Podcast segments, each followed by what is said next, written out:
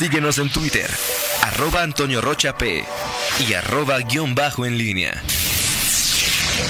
En línea con la entrevista. 8 de la mañana con 8 minutos, gracias por continuar con nosotros. Y ya se encuentra en la línea eh, la doctora Rosaelda Villalobos Ugalde, ella es directora de la salud eh, de salud mental de la Secretaría de Salud de Guanajuato. Doctora, gracias por tomarnos la llamada, muy buenos días. Muy buenos días, Fernando. Muchas gracias a todo el auditorio, a sus órdenes. Muchas gracias. Eh, sin duda estamos viviendo tiempos inéditos y bueno, eh, mucho hemos escuchado por parte de las autoridades sanitarias de cómo protegernos del COVID. Sin embargo, también es relevante conocer cómo podemos cuidar nuestra salud mental y, y para ello, primero quisiera preguntarle cuáles son los estragos o los daños que puede ocasionar eh, esta temporada de confinamiento en la salud mental de una persona. Sí, así es. Mira, eh, quisiera comentarte un poquito que bien la Secretaría de Salud estamos trabajando pues de manera muy importante ante esta eh, contingencia del, del coronavirus SARS-CoV-2 y bueno, decirte que principalmente otra de las afectaciones que conlleva eh, parte de las acciones que se están realizando como el aislamiento social eh, está afectando también la salud mental. Y bueno, comentarte que la salud mental del individuo es esta, eh, es esta parte en donde hay un estado de bienestar de la persona cuando reconoces que tienes capacidades y que, bueno, ante estas capacidades puedes hacer frente a, un estrés que genera específicamente eh, una epidemia una contingencia en donde se ve amenazada tu seguridad o tu funcionamiento normal eh, de la vida cotidiana ante el aislamiento. Entonces, es importante reconocer que eh, en estas circunstancias se ve afectado pues esta, esta forma de afrontamiento que tenemos las personas para adaptarnos. Justamente, ¿cuáles serían los principales problemas que una persona puede desarrollar? Es decir, eh, los niveles de ansiedad quizá crezcan, incluso eh, habemos quienes tenemos algunos trastornos del sueño justamente porque nos cambiaron nuestra rutina. Sí, así es. Mira, eh, prácticamente lo que te puedo decir es que de manera inicial empezamos con, con una eh, con, en un estado de alar de alerta sigue eh, un estado de alarma y finalmente ante este miedo de poder, eh, ante la situación que se está presentando con los diferentes factores, puede venir un estado de ansiedad. Eh, prácticamente algunos de los factores que se desencadenan son pues prácticamente frustración, enojo, irritabilidad, una ansiedad generalizada, un miedo constante y permanente. Y bueno, quiero comentarte que todas estas situaciones son situaciones normales ante una situación anormal que se está presentando y que si eh, durante este, este periodo de adaptación se presentan, puede ser normal, pero no que vayan más allá de dos semanas.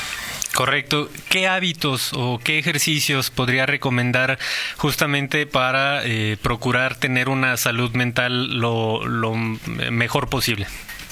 Así es, mira, algo muy importante es que eh, estar sobreinformados genera ansiedad, es decir, hay una serie de información que puede ser real o no real y que nos genera muchísima preocupación excesiva que se manifiesta con ansiedad, que puedo tener inclusive, eh, eh, como tú lo decías, estas alteraciones en el sueño, en los hábitos de alimentación, puedo empezar a generar también eh, pues algunas eh, situaciones específicas con la somatización, empiezo a sentir que puedo estar enfermo, una angustia exagerada. Y ante ello, bueno, pues estamos recomendando que evites estar sobreinformado. Solamente una vez al día estarse informando a través de coronavirus.guanajuato.gov.mx y en este sentido puedes debes estar informado para saber también cómo actuar ante la fase en la que nos encontramos en el estado de Guanajuato. La otra es eh, este afrontamiento que tenemos ante la situación. Es muy importante saber por qué estás en casa ante el aislamiento social. Es decir, en este momento estoy cuidándome, estoy evitando eh, un contagio y estoy cuidando a mi familia. Entonces, quedándose en casa es una medida que podemos tener de manera muy clara que es para evitar eh, contagiarnos y, la propagación de, la epidemia. En este sentido, tener muy claro que es una medida temporal y que como medida temporal va a pasar. otra, otra, sí, otra situación que estamos recomendando es mantener los vínculos afectivos, estos lazos que nos permiten estar cerca de nuestra familia, nuestros amigos. Y hoy la tecnología juega un papel muy importante, toda vez que podemos tener videoconferencias, podemos tener llamadas y ante ello, bueno, pues es importante que, que nos mantengamos como muy cerca de nuestros familiares y con ello poder tener, eh, generar estos lazos afectivos. Eh, otra recomendación que estamos haciendo es, es muy importante de, de manera psicológica poder tener eh, una rutina diaria. Esta rutina diaria, más allá de decir eh, sí hace ejercicio, deporte, no, nos permite mantener una estructura psíquica, es decir, cuando tú tienes, de manera ordinaria, todos tenemos una rutina, todos tenemos un plan, los niños se van a la escuela, los padres se van al trabajo y hay una rutina muy clara eh, prácticamente desde que te levantas hasta que anochece, puedes llevarla o no, puede haber cambios. Sin embargo, es muy importante ahora en este aislamiento en casa, en este confinamiento, que además tenemos ya más de 30 días, mantener con esta rutina diaria. Prácticamente debemos estarnos acostumbrando, debemos estarnos adaptando a esta rutina diaria que nos permite estar tranquilos, a los niños, a las niñas, a las y los adolescentes les permite también sentir cierta seguridad para poder eh, estar afrontando esta contingencia. Es importante también ayudarse mutuamente, recordar que durante el aislamiento en casa pueden eh, generarse algunos conflictos en la familia, es importante generar un acuerdo de paz, eh, este acuerdo de paz tiene el objetivo de ser tolerantes, de tener paciencia, de tener respeto y de poder negociar eh, cuáles son las actividades de manera ordinaria dentro de la casa, esforzarnos en hacer una vida llevadera y bueno, en ese sentido, pues eh, ayudarnos unos a otros. Es muy importante el trabajo con los niños, con las niñas, eh, toda vez que debemos hacerles sentir un ambiente seguro, crear este ambiente en donde siempre habrá reglas eh, y límites. El juego forma parte muy importante de ese trabajo y en este sentido, bueno, tener una, una, una rutina diaria y eh, trabajar mucho con los niños, con las niñas para alentar sus logros, hacer un reforzamiento positivo de todas las acciones que están haciendo dentro de casa y las tareas que les son asignadas, como recoger su plato, eh, tender su cama, recoger sus juguetes, en este sentido hacer tareas y bueno, estar siempre haciendo un, un alentamiento positivo, un reforzamiento positivo que les permita a ellos pues evitar la irritabilidad, gen, ma, eh, generar más estados de estrés y con ello eh, mantenerlos seguros.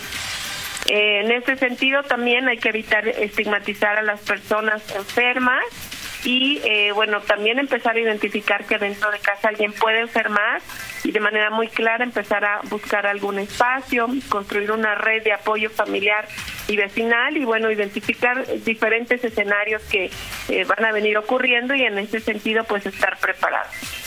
Y bueno, finalmente y de manera muy clara, la expresión de las emociones, Fernando, es muy importante eh, manejar estas emociones, hablarlas, saber que en estos momentos hay familias que están teniendo dificultades con la situación económica, con los empleos y que finalmente puede generar un doble un doble estrés. Tenemos algunas situaciones de riesgo psicosocial que también están apareciendo como eh, la violencia familiar, en este sentido, la, la, violencia de género, la violencia hacia las niñas y los niños, y bueno, pues evitar que estas sensaciones, eh, reconocer qué, qué está sucediendo y que pueden ser normales, que las puedo hablar, que puedo hablar de este enojo, de la irritabilidad que me genera, de la ansiedad que me genera esta misma situación, pero poderla canalizar hacia otras medidas. Ya, me, ya que mencionaba el tema de los niños, ¿cómo abordar este, este problema, esta situación inédita con ellos? ¿Cómo platicarles? Y sobre todo, ¿cómo responderles cuando preguntan cuándo voy a regresar a clases, ya quiero ver a mis amigos? ¿Cómo, cómo tratar el tema? Así es, mira, eh, los niños tienen que tener también, eh, los adultos debemos ayudarles a tener un afrontamiento positivo. Su pensamiento es muy concreto. Eh, hay que decir que estamos en una contingencia eh, que se llama SARS-CoV-2 o COVID-19, como lo veníamos manejando. Y en este sentido, eh, los niños tienen que sentir que juegan un papel muy importante. Ellos son superhéroes o heroínas por estar en casa por permitir que la, la, la, diseminación del virus no se propague y en ese sentido ellos estar muy claros de cuál es su rol y su papel al estar eh, confinados en casa. Es muy importante con ellos poderlo platicar o que permitirles también dibujar para que ellos puedan expresar la angustia, la ansiedad que puede estar generando en casa el confinamiento. Y bueno, algo muy importante que ya te decía es eh, jugar mucho con ellos y eh, hacer un programa de reforzamiento positivo. ¿Esto qué quiere decir?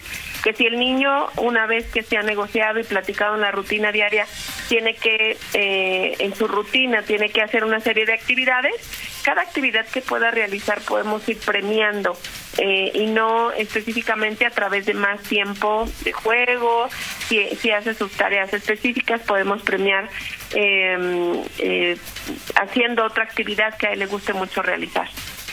Estamos platicando con la doctora Rosaelda Villalobos, directora de Salud Mental de la Secretaría de Salud de Guanajuato. Doctora, preguntarle también eh, nosotros como miembros de comunidad en, en, nuestra propia familia, ¿a qué señales debemos estar atentos para ver si alguno de nuestros hermanos, de nuestros papás, de nuestros hijos está presentando alguna señal a la cual debemos poner atención y, y buscar ayuda? Así es, mira, sí, hoy que nos encontramos prácticamente a más de 30 días de este aislamiento social, de confinamiento en casa, debemos de estar muy claros en identificar si hay alteraciones en el sueño. Eh, es normal que durante este periodo también se presenten problemas de insomnio, eh, alteraciones en, en el estado de vigilia o de sueño y en ese sentido, si a 30 días lo estamos presentando, bueno, pues es, es, una, es un signo de alarma y es importante eh, poder llamar a algún profesional de la salud mental. Es importante también identificar eh, si hay irritabilidad constante, si hay eh, una sensación de desánimo, de desesperanza y una ansiedad generalizada, una preocupación inminente que no que no deja eh, realizar esta rutina diaria. En ese sentido, habrá que estar muy si se presenta después de estos 30 días. Bueno, pues que nos llamen al 800-290-0024 en dinámicamente.mx. Estamos para atender todas sus eh, dudas, sus inquietudes y, e identificar si está sucediendo algún trastorno o alguna alteración conductual. ¿Cómo dar salida a, la ansiedad o a esta frustración que día con día algunas personas acumulan? Eh, ¿Qué ejercicios o cómo podemos desfogar estos sentimientos? Así es, mira, es muy importante que en el confinamiento podamos tener tiempos fuera, es decir, la familia en general también tendrá que tener algunas rutinas específicas y bajo estas rutinas eh, tenemos que tener tiempo de papá y mamá, tiempo de mamá y papá separados, tiempo con hijos y en ese sentido hacer tiempos fuera.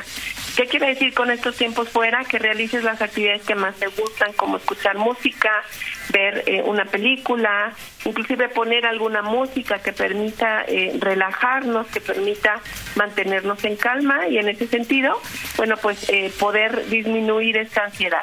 Eh, sobre evitar la sobreinformación es un tema súper importante porque de pronto hoy, eh, al estar en el confinamiento en casa, hay un incremento muy importante en el uso de las redes sociales.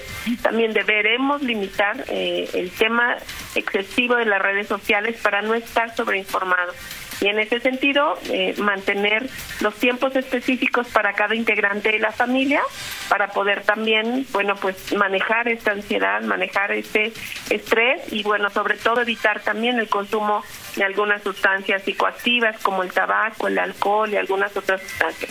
Es, es muy importante no utilizarlos en este confinamiento. Mencionaba que hay que informarnos solamente una vez eh, al día esto por por salud mental. Eh, sería en las mañanas en las noches. ¿Cómo definir esto? Fíjate que eh, yo lo dejaría como libre, puede ser en la mañana o en la noche. Lo más importante nada más es identificar en qué fase estamos. En este momento estamos en fase 2 de diseminación eh, comunitaria del virus y en ese sentido, pues tomar todas las medidas que la autoridad sanitaria nos está recomendando. Ya les comentaba la página, eh, hay que acudir a la página de coronavirus.guanajuato.gov.mx y en ese sentido nos hace sentir muy tranquilos seguir las instrucciones que la autoridad sanitaria, en este caso la Secretaría de Salud del Estado de Guanajuato, nos está eh, nos está dictando día con día. ¿Tiene el dato, nos puede compartir algunas cifras preliminares de cómo se, si han incrementado el número de reportes o de solicitudes de ayuda a las distintas líneas o canales que tiene la Secretaría de Salud respecto a salud mental? Sí, así es. Eh, en ese sentido, eh, nosotros estamos trabajando en un fortalecimiento de la, del Centro de Atención Psicológica. Hoy estamos trabajando 24 eh, horas del día, 365 días del año.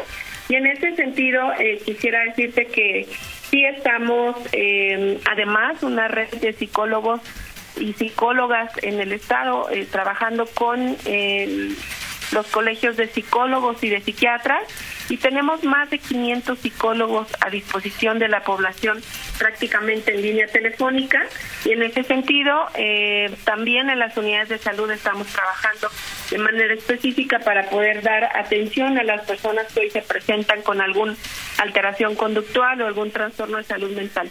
Es importante decirte también que hay trastornos preexistentes, es decir, hay gente que ya contaba con un cuadro de ansiedad, de depresión, de desesperanza, em, de alguna eh, de un trastorno específico y en este sentido también pueden incrementarse un poquito más este tipo de trastornos. Quiero decirte que, em, hemos eh, hecho algunas actividades de sesiones de educación para la salud mental o psicoeducación y hoy contamos con 3.353 eh, asistentes a estas sesiones de educación para la salud mental prácticamente en, las unidades de salud.